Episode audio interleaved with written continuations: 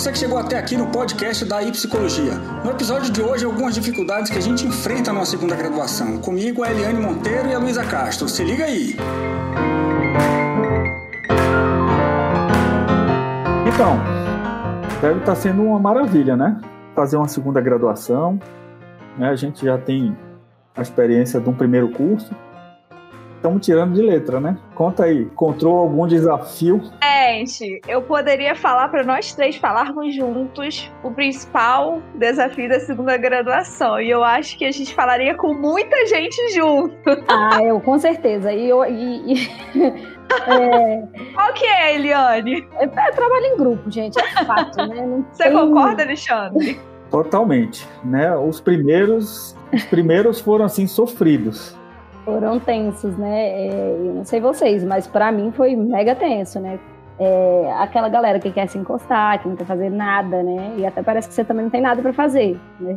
O grande, o grande problema é, é, é, na organização, né? Na distribuição de tarefas. Né? Não, não, eu, eu senti falta de, de uma preparação, né? De uma orientação de como elaborar trabalhos em grupo. Eu penso que deveria, assim, ter um, um vamos supor, um líder ou alguém responsável né, por conduzir a, a, a, e, cobrar os prazos e as atividades, entendeu? É até parte do aprendizado, porque o líder ele vai sobressair ali. Vai, exatamente isso. É, é, não é o grupo que vai pegar e vai falar assim: é. olha, você é o líder, você vai organizar a planilha de atividades, né, Eliane? Gente, engraçado. Eu acho que é porque também a gente já vem de uma, de uma carga que a gente já é, a gente é muito processual, né? A gente está acostumado com processos, de já ter alguém responsável, de já ter alguém para fazer, o outro já vai não sei o quê. Então acho que isso também vem muito da, da carga que a gente já traz. É, e muita gente fez a primeira graduação ainda muito jovem, né? Então a gente está mais aberto, menos estruturado, como você falou, a questão processual. Nossa. Uhum penso sempre assim também. Quem que vai fazer o quê? Em que momento? Qual é o prazo? Onde vamos? É a análise SWOT. Mas o mas de desafio não, não se resume é, aos trabalhos em grupo, né? Quando eu tomei a decisão de fazer o curso, eu passei assim uns três dias tenso que eu iria dar conta do, do, do processo, né? São cinco anos de compromisso. Então, assim, tem o ir e vir todos os dias à faculdade, né? A rotina de estudos. É, é, eu, eu me senti o primeiro dia um alien, né? Quando entrei na faculdade, eu achei que estava todo mundo me olhando. E sentei na, na, na, na, sala, eu já entrei assim com uns 15, 20 dias após o início do semestre, e assim, muito desconfiado, olhando assim ao redor, tentando identificar alguém mais ou menos na minha faixa de idade, e daí o professor começou a falar de organizar trabalho em grupo. Aí uma garota falou: Você já tem, já tem grupo? Eu falei: Não. Ela falou: Então, puxa a cadeira aqui. Três meninas é, que estavam vindo do segundo grau, elas assim com 17, 18 anos no máximo, e eu achei aquilo o máximo, né? Me desarmou. Do ensino médio, tá, Alexandre?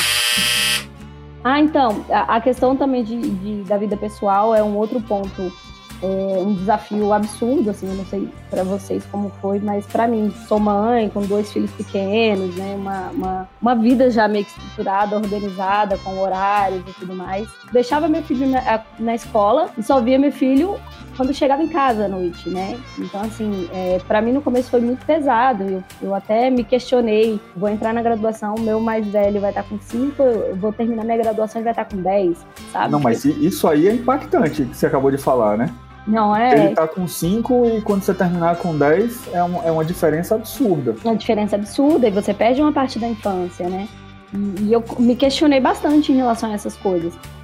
Eu ia falar organizar só uma questão aqui que vocês comentaram que na verdade eu acho importantíssima. Não sei qual é o qual era a ambientação de vocês com os vocábulos específicos, sabe, da ciência, psicologia. Pega um livro um texto, um artigo para ler, assim, eu, é, é, eu cansei de me sentir como se eu não tivesse me alfabetizado, sabe?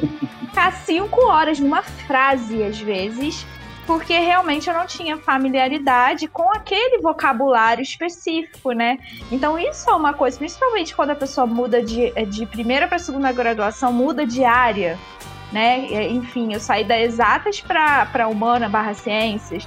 Então, barra saúde, né? Humanas barra saúde. Cara, era muita palavra diferente. Era assim, foi hoje eu acho maravilhoso, sabe? Porque foi um desafio que eu penso que me trouxe muitas coisas positivas, né? Afinal, a gente se reambienta com, com todo aquele contexto, né? Se sente até mais parte daquele grupo quando você aprende a utilização daqueles vocabulários, a utilização correta, né? Que a gente tá falando as coisas, tá, tá enfim, falando besteira mesmo, né? Sua, sua colocação é perfeita, mas é, eu, eu é, é, bom saber, inclusive, que não foi só eu quem tive essa dificuldade. Agora, por outro lado, Luísa, tem muito texto ruim. Porque eu acho assim, um texto bom é aquele que, que a pessoa escreve e ela consegue se comunicar, né? Ela consegue transmitir a mensagem lá para o interlocutor. Eu, eu li muita porcaria. Tem uma diferença absurda, um abismo entre, entre as abordagens comportamentais, tipo a TCC e, e, análise de comportamento, para as abordagens psicodinâmicas, né? Que aí você tem a terapia, a psicologia analítica, a, a psicanálise, né? Que são, são é, muito mais são abordagens assim que demandam mais abstração, né? E, e, um, e, um, e uma ressignificação é, ressignificação meio, de fato, né? Uma coisa que você conhece, é, uma palavra que você conhece com um determinado sentido na psicologia ou numa abordagem específica, ela significa uma coisa diferente, entendeu?